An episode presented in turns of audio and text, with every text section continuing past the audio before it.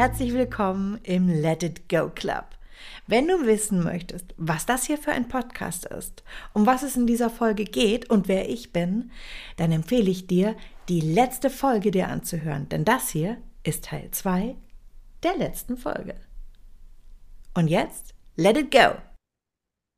Liebe Lena, wir haben uns jetzt so schön über deine Vision, über den Weg dahin unterhalten und jetzt möchte ich mit dir gerne in, ich sage jetzt mal eher in den praktischeren Teil gehen. Also den Teil, wo, wo unsere Hörerinnen und Hörer Wege finden, wie sie, wie sie anfangen können, wo du jetzt auch mit ein bisschen wie eine Mentorin, Inspiratorin auch bist. Und deswegen würde ich gerne mit einer Frage anfangen, die dich, aber auch deine Vision, deine Idee, dein Projekt, deine, deine Liebe, weil für mich ist, ist, ist unsere Kunst auch immer unsere Liebe, äh, verbindet. Welche von deinen Erkenntnissen, aber auch da, oder deinen Eigenschaften, je nachdem, wie es bei dir passt, haben dir am allermeisten geholfen?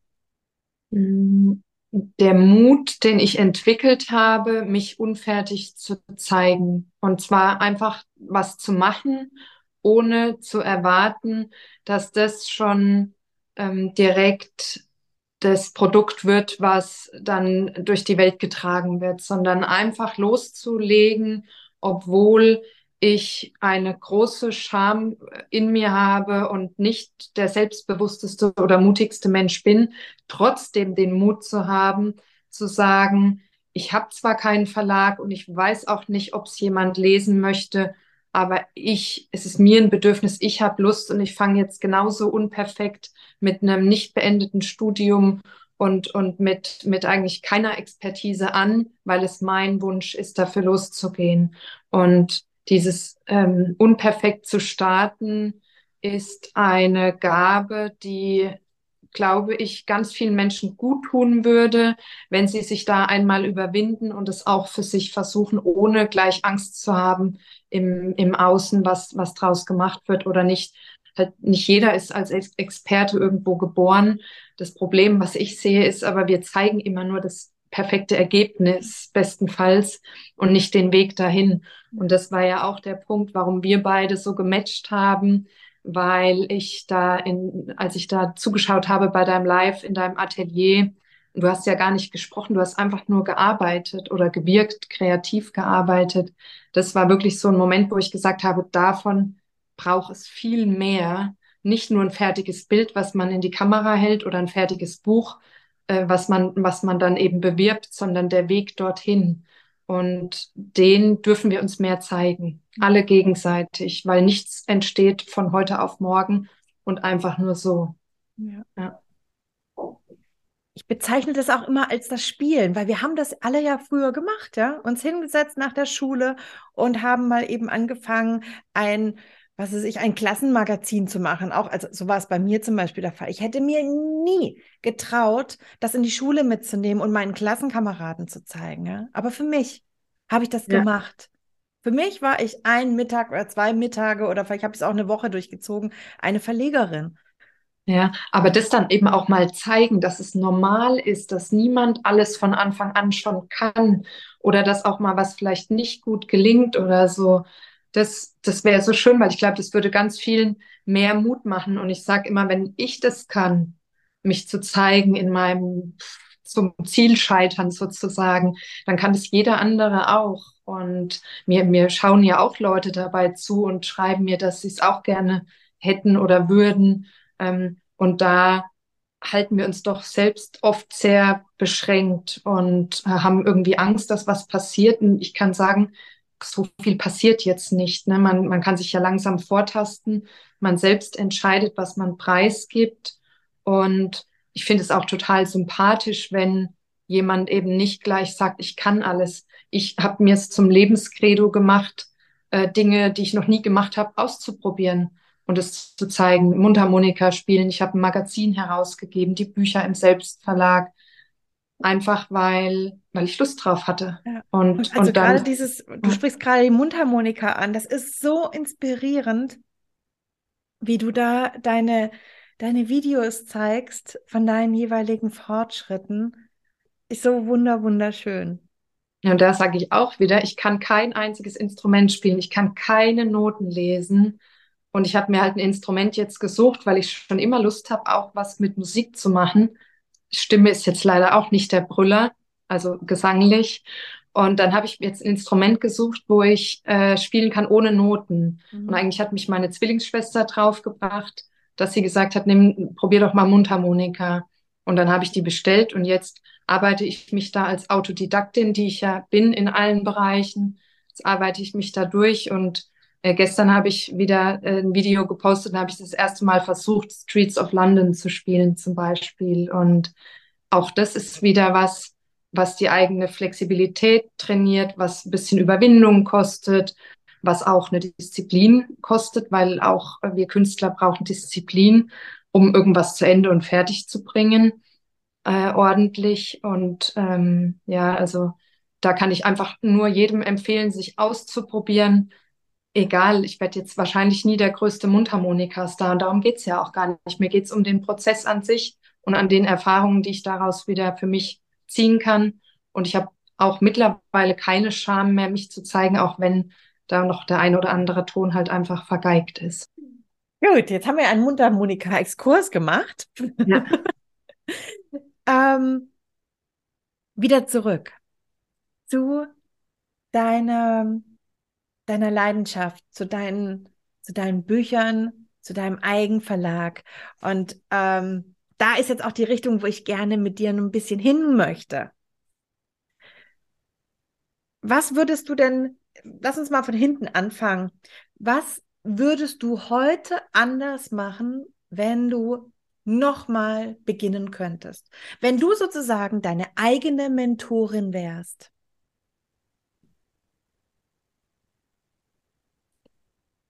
Ich hätte mir das erste Buch, das Lektorat und so weiter gespart und hätte mich das als Fingerübung genommen und nicht so viel Zeit dort gelassen und so viel Energie, weil das war dann schon so ein Punkt, wo ich dachte, Mensch, Jetzt habe ich mich daran abgearbeitet und ich würde es auch gern zeigen und dann hat mich der Mut verlassen. Ich glaube, das ist ein Punkt, wo viele aufhören, wo man nicht losgeht und sich hinsetzt und gerade direkt das nächste Buch schreibt.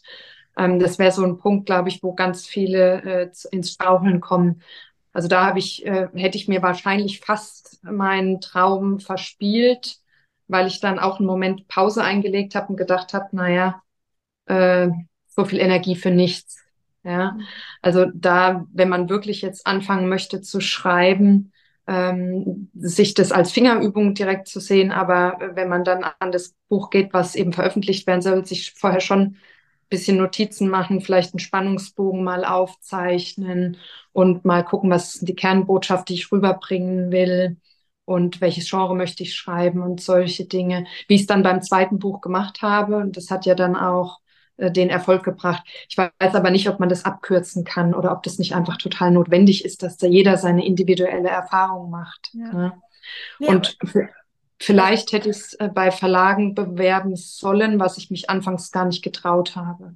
Mhm. Also ich weiß es nicht, weil ich habe es ja jetzt im Selbstverlag veröffentlicht und bin auch äh, zufrieden damit. Ähm, habe nur gemerkt, als ich mit dem dritten Buch zu einem Verlag dann gehen wollte, da war das mir eigentlich wieder ein bisschen ein Stein im Weg, dass ich eben schon als Selbstverlegerin tätig bin. Also das, das hat sich irgendwie so ein bisschen gestört. Mhm. Mhm. Das ist halt die Frage, ob man sich die Zeit nimmt mit dem ersten Buch und das bewirbt bei Verlagen, wirklich individuell bewirbt oder sich eine Literaturagentur nimmt. Davon wusste ich damals noch gar nichts, dass es die Möglichkeit gibt und, und direkt einen Verlag findet, wo man platziert wird. Das kann man versuchen. Mhm das habe ich halt irgendwie versäumt aus Unwissenheit. Aber hat mich ja trotzdem auf einen guten Weg gebracht. Ja, ja. ja. Ähm, wenn, wenn wir jetzt mal an dein Magazin denken, ja. an dein Z Magazin Eigenkreation, wie ist es dazu gekommen und ähm, inwieweit hat jetzt hier deine Erfahrung über zwei Bücher, die du schon im Eigenverlag publiziert hast, dir hier geholfen? Mhm. Also dazu gekommen ist es, weil meine ersten beiden Bücher Reduktion und Reflexion sehr mit der äh, Küche verbunden sind. Reduktion ist die Reduktion von Soßen und die Essenz des Lebens ist auch die Essenz, die von so einem von so einer tiefdunklen, einreduzierten Soße übrig bleibt. Der Geschmack, das volle Aroma. Also so ist ja überhaupt der Titel erst entstanden für Reduktion. Ähm, auch gepaart mit einer Reduktion im Außen, äh, dass man eben nicht mehr braucht, um glücklich zu sein, sondern manchmal schlichtweg weniger. Äh, aber da, da spielt halt ganz viel die Küchensprache eine Rolle. Und als die Bücher gelesen wurden, hat man mich darum gebeten, dass ich ein Kochbuch mache zu den beiden Büchern als Ergänzung, weil ich ja auch noch als Foodbloggerin auf Instagram äh, zugange bin. Und dann habe ich mir gedacht, dass Kochbücher im Farbdruck natürlich sehr hochpreisig angeboten werden müssen, weil äh, Buchdruck ist doch günstiger als, als äh, Farbdruck, wenn man noch Hochglanz oder sowas möchte für so ein Kochbuch. Und ich kannte eine Dame, die hat ein Kochbuch veröffentlicht für 25 Euro und ihr sind, glaube ich, pro Buch ähm, noch eine sehr viel geringere Marge geblieben als mir jetzt mit meinen gedruckten Romanen. Das heißt, du hättest auf 30 40, vielleicht sogar 50 Euro gehen müssen, um dann entsprechend auch was davon zu haben. Und dann habe ich mir gedacht, das kann sich aber vielleicht ja gar nicht jeder leisten oder es will sich nicht jeder leisten. Und da müsste es eine günstigere Alternative geben. Und dann habe ich gedacht, ich mache meine eigene Zeitschrift. Die kann ich kleinpreisig anbieten, unter 10 Euro, kann genauso meine Rezepte dort äh, reinbringen und kann das Ganze noch ein bisschen ähm, ausschmücken. Ich habe ja noch Fremdautoren dazu genommen und viel Mindset. Das ist halbe, halbe Rezepte und, und äh, so Lebensphilosophie von mir und von anderen Menschen geworden. Und ja, das, das war einfach auch die Idee, noch ein bisschen mehr die Hand drauf zu haben, als man es doch hat, wenn man es über so eine über so eine Selbstverlagsplattform publiziert, wo immer andere mitverdienen, weil ich weiß nicht, wie das bei dir ist mit, mit äh, Galerien oder so, ob man da als Künstler was abgeben muss, keine Ahnung, musst du auch nichts dazu sagen, wenn du doch, nicht möchtest. Doch, das kann, doch, kann ich gerne sagen. Mhm. Bei Galerien ähm, gibst du 50 Prozent ab. Ja, siehst du, und im Buchhandel gibt es auch Rabatt bis 50 Prozent, wenn jemand dein Buch bestellt. Dann gibt es halt diese Plattform, die das eben für den Vertrieb möglich macht und überall zugänglich macht und listet deine Bücher, die verdienen mit Amazon. Wenn jemand mein Buch auf Amazon kauft, verdient mit. Und so bleiben mir halt von 11,90 Euro dann noch ähm, irgendwie 1,50 Euro, den ich dann noch als Gewinn versteuern darf. Und 7% Mehrwertsteuer gehen auch noch weg. Also äh, das, die Marge ist leider auch im Selbstverlag, ähm, wenn man nicht den Direktvertrieb macht, so wie ich es jetzt mich ja entschieden habe, vorrangig zu tun, dann ist die Marge da auch sehr gering. Und mit dem Magazin wollte ich dem Ganzen ein Schnippchen schlagen und, und ich bin, habe mich eigentlich beworben mit meinen Büchern für eine, eine Anzeige in einem Magazin. Das wurde mir auch in Aussicht gestellt, mir dann aber kurzerhand äh, doch nicht zugesagt, obwohl ich dafür hätte Geld bezahlen müssen. Und das war dann so ein Punkt, wo ich mir gedacht habe, weißt du was, ich habe überhaupt keine Lust, die ganzen Magazine abzuklappern, ob irgendjemand meine Bücher veröffentlicht ähm, ich mache es einfach selbst. Und dann habe ich mich hingesetzt und habe angefangen, äh, mein erstes Magazin zu basteln. Und äh, ja, dann habe ich 100 Seiten zusammengestellt, natürlich ständig neue Ideen dazu gekommen. Und dann ist auch das Magazin ins Lektorat gegangen. Dann habe ich mich um Papier gekümmert. Ich wollte halt ähm, recyceltes Papier aus Nachhaltigkeitsgründen. Und dann habe ich mir die Farben zeigen lassen, habe mich für Biofarben auf Leinölbasis entschieden, bin in die Druckereien gefahren, habe mit denen Verträge ausgehandelt. Es hat natürlich auch alles noch nebenher unglaublich viel Zeit gekostet. Aber das ist ein Prozess. Ich bin den einmal durchlaufen und ich hatte ja vor, das Magazin regelmäßig zu veröffentlichen. Momentan aus Zeitgründen einmal im Jahr. Und das mache ich auch. Und da wusste ich, okay, das ist jetzt der Invest, den musst du bringen. Und künftig sagt dir keiner mehr, ob du in einem Magazin gedruckt wirst oder nicht, weil du hast einfach dein eigenes. Und ich habe einfach so ein bisschen so einen kleinen Revoluzer in mir entdeckt, dass es immer überall heißt, es geht nicht, Selbstverlag, nein, im Verlag, ja, aber Sie sind ja selbst Verlegerin, kennen Sie überhaupt diese traditionelle Art zu arbeiten noch? Können Sie sich darauf einlassen? Also irgendwie, egal was man gemacht hat, immer irgendeiner hat was gefunden, was einem wieder anders ausgelegt wird. Und es hat mich dann hat Zeit gekostet, Energie gekostet, Nerven gekostet. Und dann habe ich gesagt, stopp, aus, Ende. Ich mache es einfach selbst. Und so ist das Magazin entstanden, so ist der Podcast entstanden. Und ich hole ja äh, mit Rabatt meine Bücher zu mir nach Hause in 500er bis 1000er Stückzahlen und vertreibe die dann auch hier zu Hause direkt. Ja. ja. Und du hast es auch gerade so schön ähm, einfach auch ähm, rein betriebswirtschaftlich aufgelistet, weil das ist eben in dem Moment auch was anderes. Das eine ist der, der Traum, den, den man lebt. Und ganz oft ist es ja, wenn wir von, ich möchte ein Buch schreiben, dann geht es ganz viel um das Gefühl. Das Gefühl, was ich habe, wenn ich das Buch geschrieben habe und während ich es schreibe. Ähm, wo, wo wir ganz viel Sinnlichkeit auch mit drin haben. Und dann ist es eben auch all das, was da hinten dran ist. Weil wenn, wenn ich das Bild, das Buch vertreiben möchte, also entweder es geht wirklich zu einem Verlag, da muss ich ein Essay schreiben und äh, da Klinken putzen oder ich mache es eben im Selbstverlag und da hängt dahinter natürlich eine wirtschaftliche Kraft auch. Das gehört auch mit dazu, damit wir ins, ins Machen kommen können. Und mir ist immer ganz, ganz wichtig, dass wir da differenzieren. Nicht jede Idee muss, ähm, muss professionalisiert werden.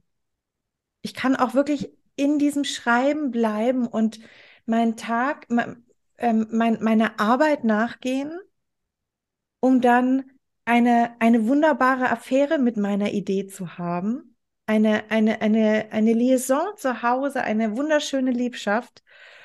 Ähm, die auch eine, eine, eine, eine bodenständige Ehe meinetwegen werden kann, ja, ähm, die aber nicht rausgehen muss und nicht real werden muss.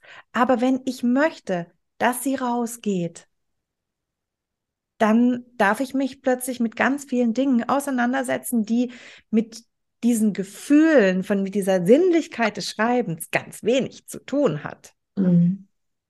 Ja, äh, diese Sinnlichkeit des Schreibens endet, finde ich, schon ein Stück weit mit dem Lektorat und mit dem Korrektorat, weil das ist schon dann mühsam. Du gehst diese Geschichte immer wieder durch. Da sind viele uh, Durchgänge nötig, dann kommt Testleser, dann kriegst du das erste Mal Fremdmeinung zu deiner Leidenschaft, ja, und, und kannst dich ja nochmal dran setzen und sie nochmal verändern. Dann musst du für dich entscheiden, wo bleibst du dir treu und was ist ein, äh, was ist ein Argument, was wirklich greift, was sinnvoll ist umzusetzen, ähm, weil du kriegst natürlich auch Meinungen. Äh, mir ist das auch so gegangen jetzt mit Schattennovelle. Das triggert schon auch Leute an gewissen Stellen und dann ist es so subjektiv aus deren Sicht heraus und zehn andere würden es wieder ganz anders sehen. Und da musst du auch ein bisschen die Chutzpe haben, zu dir zu stehen und zu sagen, es ist aber mein Werk und ich möchte das so, nicht alle Ecken und Kanten rausschleifen lassen und dann aber auch sagen, ich bin der Künstler, ich habe da in das Magazin, keine Ahnung, 350, 400 Arbeitsstunden gesteckt. Ja, das ist beileibe nicht bezahlt, das macht aber nichts, weil es mein Produkt ist zur Selbstverwirklichung. Und ähm, trotzdem soll es natürlich kein Minusgeschäft sein. Von daher kommt diese wirtschaftliche Perspektive, wenn man so ein Einzelkämpfer in Anführungsstrichen, wie ich es bin, ist, dass man natürlich schon äh, schauen muss, dass, dass man ähm, ausreichend versorgt ist, einfach mit allem, was dazugehört. Ne? Ist ja klar. Also ganz unwirtschaftlich kann ich es nicht sehen, weil ich niemanden habe, der sonst mal lebt, finanziert. Ja. ja. Okay, du hast, du hast gerade jetzt einen ganz wichtigen Punkt angesprochen. Ähm, und zwar hätte ich mich jetzt als nächstes dafür interessiert, was du denn lernen musstest, um um diesen Traum real werden zu lassen. Und ich hätte dich gefragt, ob du das Ganze in Etappen aufteilen kannst. Etappen, durch die du durchgegangen bist. Und du hast beides gerade auch schon so ein bisschen mit beantwortet, äh, was überhaupt nicht wild ist. Ähm, weil mit mir geht es um den Inhalt. Aber ich würde jetzt tatsächlich gerne an diesen Punkt rangehen, Feedback. Was mhm.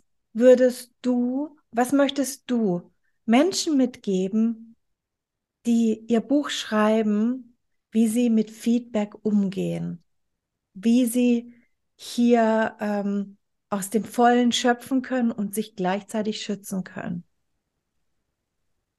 Ja, also Schutz finde ich ist wichtig und ich glaube, es ist auch gut, sich vorher schon ein bisschen mit Sichtbarkeit ähm, trainiert zu haben. Also nicht mit dem Buch dann erst anzufangen, ist ja sowieso nicht zu empfehlen. Du sollst ja ein bisschen neugierig schon machen und auch deine Leser mit in den Prozess reinnehmen. Das heißt, am besten dir vorher schon ähm, irgendwo ein Konto eröffnen und drüber sprechen, ja, dann die Leute begleiten das auch gerne und, und fühlen sich dann als Teil davon. Und äh, du kannst gleichermaßen schon mal ähm, dich einfach in der Sichtbarkeit üben, wenn du jetzt noch keine Öffentlichkeitserfahrung hast. Wenn du jetzt natürlich da ein alter Hase bist, dann weißt du damit umzugehen. Äh, ich hatte wenig Erfahrung, war zwar schon bei Instagram, aber nur mit Inhalten, die nicht irgendwie polarisiert haben oder angeeckt sind. Von daher war das immer alles nur schöne Bilder und, und nette Guten Morgen und Gute Nacht und so. Ähm, da ist nicht viel passiert und ich habe das dann wirklich geübt durch das Zeigen meines ersten Buches und habe dann eine Strategie für mich entwickelt, die ich bis heute praktiziere. Und zwar habe ich neben der Lena 1 eine Lena 2 ins Leben gerufen. Die, ähm, die Lena 1 ist die Künstlerin, die, die das Werk erschaffen hat, die, die sich in ihrer Großartigkeit feiert manchmal. Ähm, und der Türsteher ist also Lena 2, der achtet darauf, dass Lena 1 jetzt nicht abhebt, dass Lena 1 auch durchaus Kritik annehmen kann. Aber der Türsteher Lena 2 entscheidet auch, ähm, was so gar nicht reingelassen werden darf, weil es einfach nur unnötig blockiert oder verwirrt. Und so habe ich mich eigentlich wie so ein bisschen abgespalten. So, das eine ist der Bereich Filter, was kommt an Gutem, was kommt an Schlechtem und was gibt diese sachliche Lena 2 an die doch emotionale, verletzbare, kreative Lena 1 weiter. Und ähm, da sage ich mir manchmal auch, auch meine eigenen Gedanken, ja, die Tür bleibt jetzt heute zu, wenn ich mal einen schönen Moment habe, muss nicht direkt wieder irgendeinen Selbstzweifel anklopfen, sondern dann darf der Moment auch mal äh, genossen werden. Und dieses, es klingt jetzt vielleicht total theoretisch, aber irgendwie funktioniert es für mich, dass ich, dass in meinem Kopf direkt, wenn eine Kritik kommt, erstmal die Lena 2 dahin geht und die sogar von der Lena 1 ein Stück weit weghält, dann guckt, was können wir gebrauchen, was geht in die Mülltonne und der Lena 1 dann auch verbietet, sofort zu reagieren, weil wenn das immer alles zu mir, sensible Seele kommt, wo ich mit Achtsamkeit sehr bemüht bin und andere irgendwie ja doch ähm, eher so ein bisschen tölpelhaft oder so Poltergeisterartig. Ja, genau. Bei mir da äh, reincrashen, dann, dann nimmt mir das Energie manchmal ein, zwei Tage oder drei Tage. Und du musst dann lernen, glaube ich, irgendeine Strategie. Und meine ist halt die, dass es eine vorgeschaltete Persönlichkeit gibt. Ähm, und es hat für mich irgendwie gut funktioniert, dass ich die Lena 1 ein bisschen in Frieden ihr, ihr Ding machen kann. Weil die Gefahr bei mir ist, glaube ich, dass mir mal irgendeiner so den Stock zwischen die Beine wirft, dass ich sage, so, Ende, Schluss aus. Ich habe keine Lust mehr, Impulse zu geben. Ich habe keine Lust mehr, Texte zu veröffentlichen. Und es würde dann im totalen Rückzug enden. Es wäre so eine Frustisolation, aus der ich schon rauskam. Und die Gefahr ist aber trotzdem da, dass ich dort wieder reingehe, dass ich sage, Gesellschaft ist äh, furchtbar, jeder gibt seinen Senf dazu. Ähm, das möchte ich nicht. Und deswegen muss man sich, glaube ich, einfach so Instrumente schaffen, dass man äh, da nicht so reaktiv ist, sondern das erstmals ein bisschen sacken lässt und eine Nacht drüber schläft. Und meistens Dinge nach drei Nächten haben die ihre, ihre ganze Brisanz verloren. Ne, dann bist du irgendwie mit dem Thema gedanklich durch und kannst auch weitermachen und dann, dann hängst du das auch nicht mehr so hoch. Also das ist dann ein Moment von vielen in deinem riesengroßen Leben und hat überhaupt nichts mit dir oder mit der Zukunft zu tun, sind meistens ja sogar fremde Menschen, die du noch nicht mal mehr kennst, die dir auch nichts bedeuten. Und das nimmst du dir dann so zu Herzen, dass du dich selbst in Frage stellst. Und ich war da Künstlerin da drin, das so zu tun. Und heute bin ich eben Künstlerin in dem, was ich erschaffen darf. Und das ist ein ganz großer Unterschied. Ja. ja. ja. Und das ist, das ist tatsächlich ein, ein sehr, sehr, sehr wichtiges Tool in, in beide Richtungen, diese Anteilearbeit, die dahinter steckt. A, in der Verletzlichkeit, in, in äh, unseren Persönlichkeitsanteilen, aber auch in, ich nenne es immer in den funktionalen Anteilen. Also die, die persönlichen Anteile sind eben der innere Kritiker in uns und ähm, die einzelnen Stimmen, die wir in uns haben.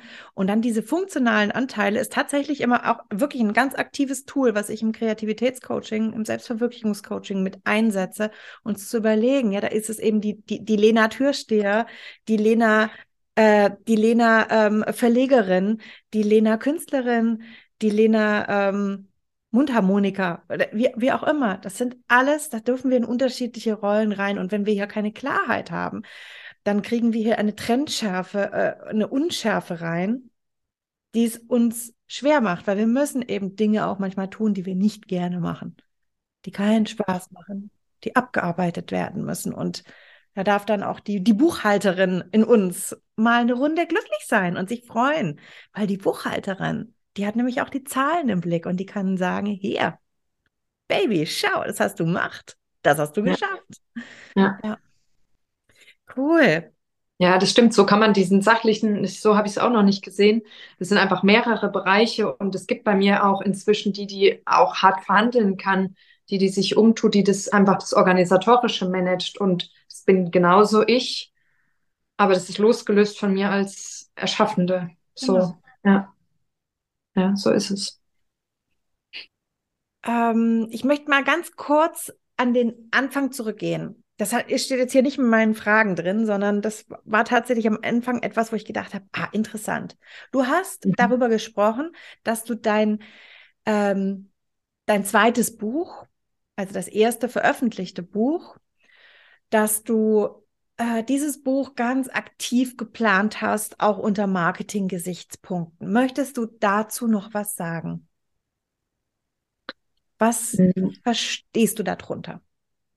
Ja, ich verstehe darunter, dass du dich als Autor oder Autorin musst dir was ausdenken, um aufzufallen, finde ich. Und du musst eigentlich auch so weit denken, dass du während des Schreibens schon überlegst, wie kann ich es vermarkten bin ich zumindest der Meinung, du kannst einen Küstenroman schreiben an der Ostsee, eine Liebesgeschichte, die mit dir hier keinen Bezug hat. Und dann bist du eine von, keine Ahnung, wahrscheinlich 40.000 Küstenromanen, Liebesgeschichten.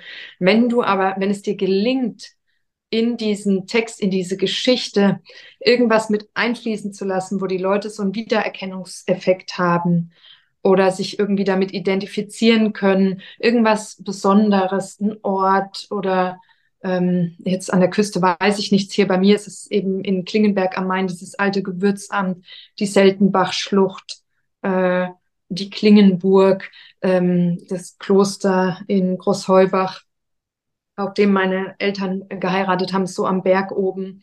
Und dann weißt du natürlich schon, dass das Buch ein, wenn es gut geschrieben ist, ein Interesse hat in deiner Region und dass du natürlich als regionaler Autor auch leichter zu einer Lesung eingeladen wirst, als wenn du jetzt irgendeinen Thriller in den USA schreibst oder so, ja, weil du einfach direkt den Bezug hast. Du kannst diese Hashtags verwenden, die Leute ähm, kennen dich vielleicht aus der Region und so hat sich das ja bei mir dann auch ergeben. Meine erste Lesung war in meiner in meinem Heimatort der Bürgermeister war da, der hat mich gefragt, ob ich ähm, über mein Leben berichten möchte als Impulsvortrag, hat mich zum Neujahrsempfang eingeladen. Auf dem Neujahrsempfang waren 250 Leute. Ich habe 15 Minuten Impulsvortrag gehalten. Danach kamen drei Leute auf mich zu, die gefragt haben, ob ich hier und da und dort lesen könnte. Und so, also es hat auf jeden Fall sich rentiert, dass ich diesen Regionalbonus gespielt habe. Es hat sich rentiert, dass ich ähm, auch die, die Metropole gewählt habe mit Hamburg, weil natürlich auch über den Hashtag und so kommen natürlich Leute auf dich.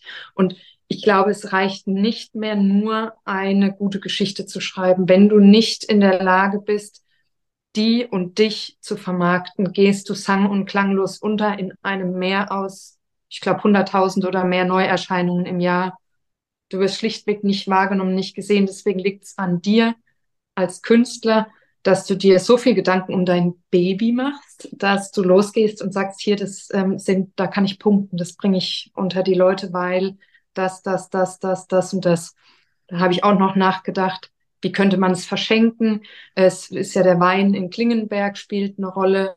Dann eben die Gewürze gepaart wieder mit dem äh, Kochbuchgedanken, woraus das Magazin erschienen ist und so. Also es greift so eins ins andere und am Ende ist ein Konzept draus geworden. Und die drei Werke enden sogar mit Ion, also Reduktion, Reflexion, Eigenkreation. Es war Zufall, es war so nicht geplant, aber es wurde so ein vollständiges Bild draus, aus einer kleinen Idee. Ja. ja. ja. Das heißt auch, also zum einen eben, ähm, damit du Anknüpfungspunkte hast, äh, die, die, Leute auch Verbindungen aufbauen können, du aber ähm, eine Möglichkeit hattest in Form von, von einer Bühne, um es zu präsentieren. Ähm, aber auch im Hinblick auf, auf irgendwelche Kooperationen, die dadurch entstehen können.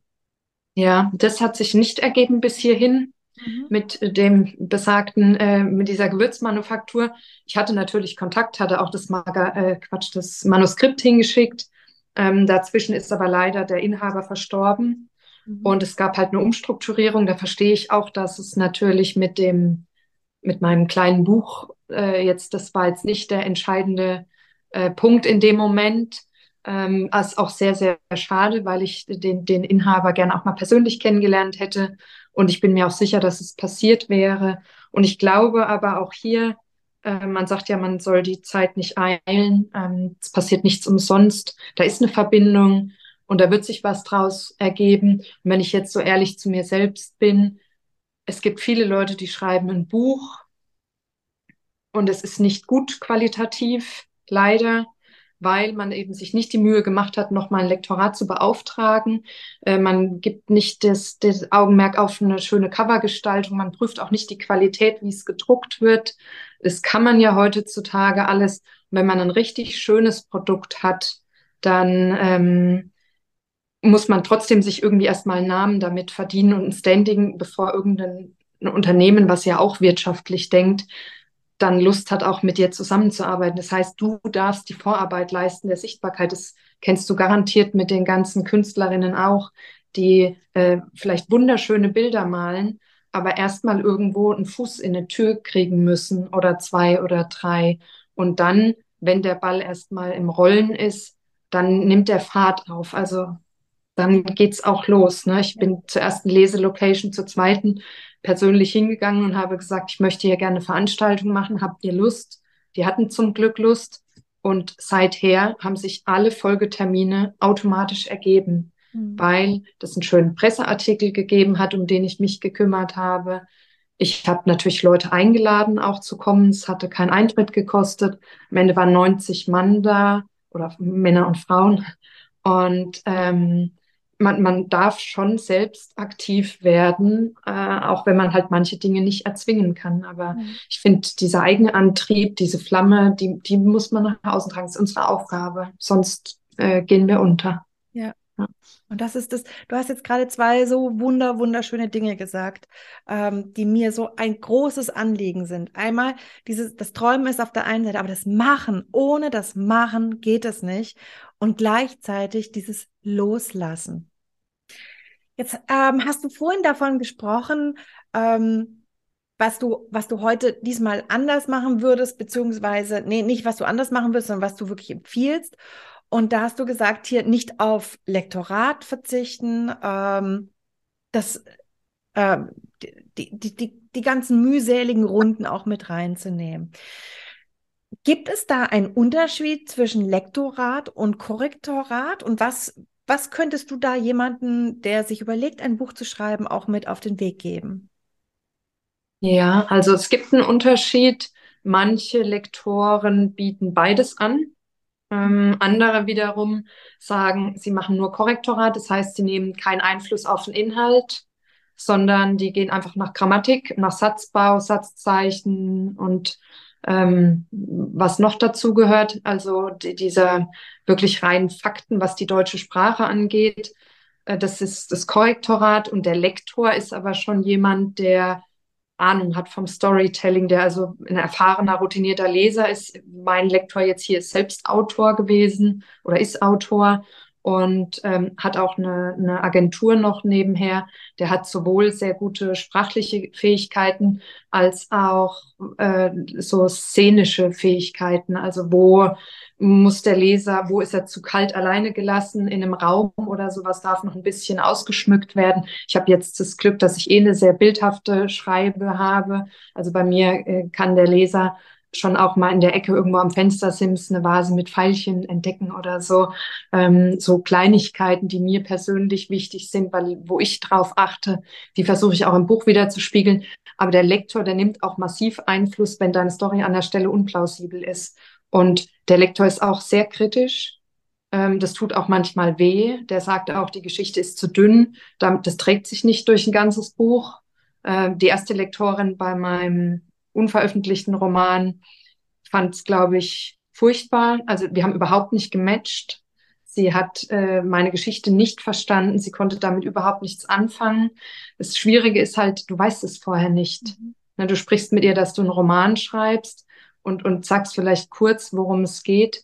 Und dann merkst du, sie liest es und, und sie versteht es nicht. Ich hatte sie dann trotzdem noch bei äh, nochmal beauftragt und äh, bei Reduktion sie hätte mir alles rausgekürzt, was das Buch am Ende ausmacht, die ganzen Rezepte rausgestrichen, hat sie gesagt, interessiert keinen, möchte keiner lesen. Ähm, genau, das ist das, was heute so gut ankommt und mir mein drittes Produkt des Eigenkreation beschert hat. Und da musste ich schon wirklich sagen, nein, stopp, halt, ist in die falsche Richtung, ist nicht mehr meine Geschichte. Ja. Mhm. Und ähm, das heißt, man kann das auch trennen. Man kann einen Lektor haben und zum Schluss nochmal ein Korrektorat drüber gehen lassen. Das ist halt alles eine Frage des Geldes, ne? Weil das kostet schon ein bisschen was.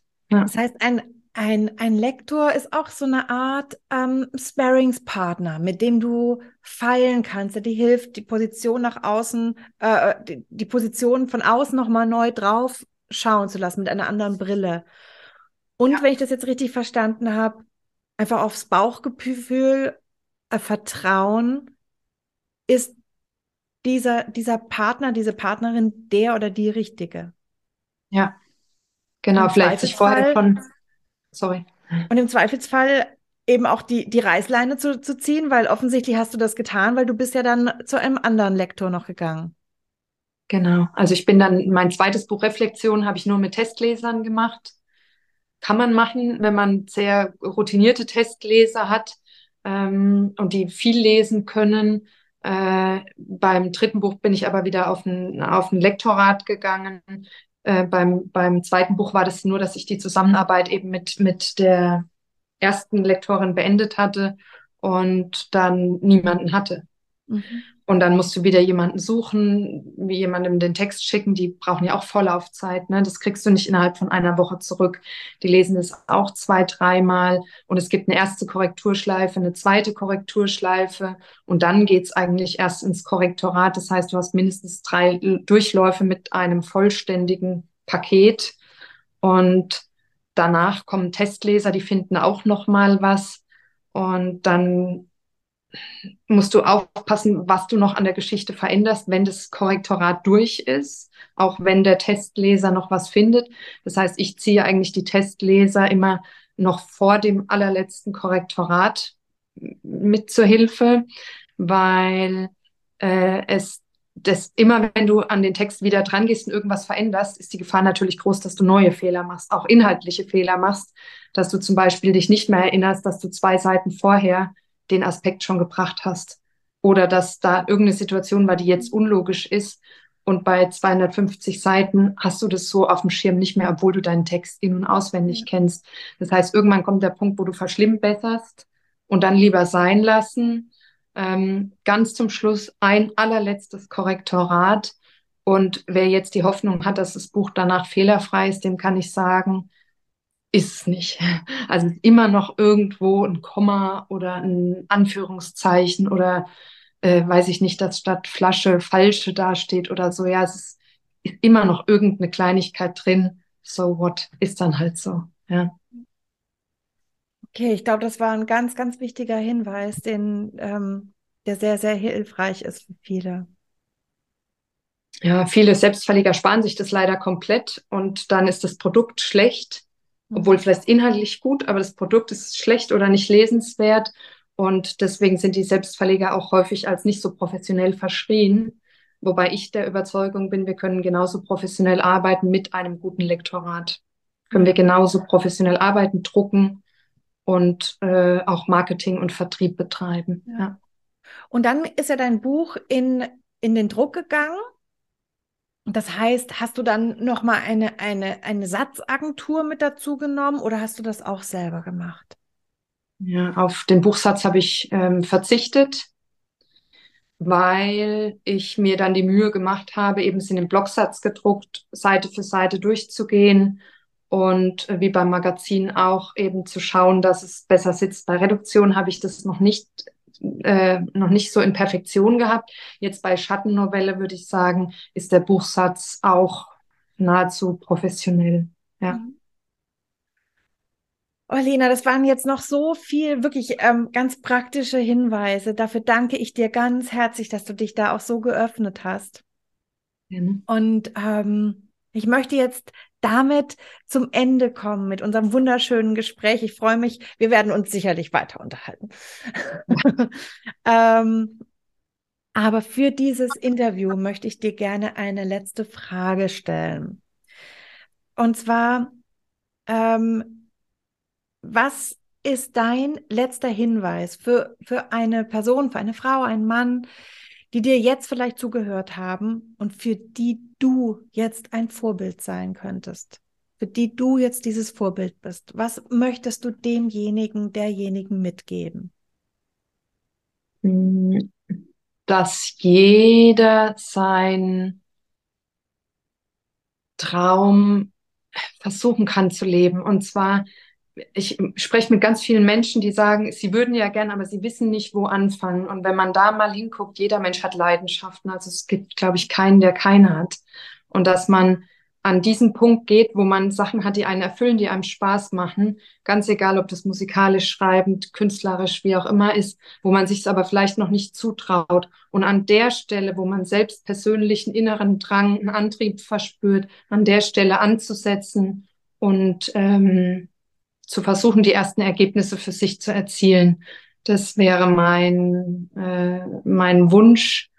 Und äh, ich glaube, das würde viel Zufriedenheit hervorbringen, denn ich sage, wir sitzen oft an Stellen, wo wir nicht hingehören, wo wir zwar funktionieren und auch ein passables Ergebnis bringen, aber ich würde mir wünschen, man würde manchmal so diese Welt nehmen und mal schütteln, dass sich das ein bisschen neu sortiert und wirklich die Leute mit der Berufung auch an der Stelle sitzen, weil wir sind da häufig ein bisschen so am, am Traum oder an der eigenen Vision vorbei.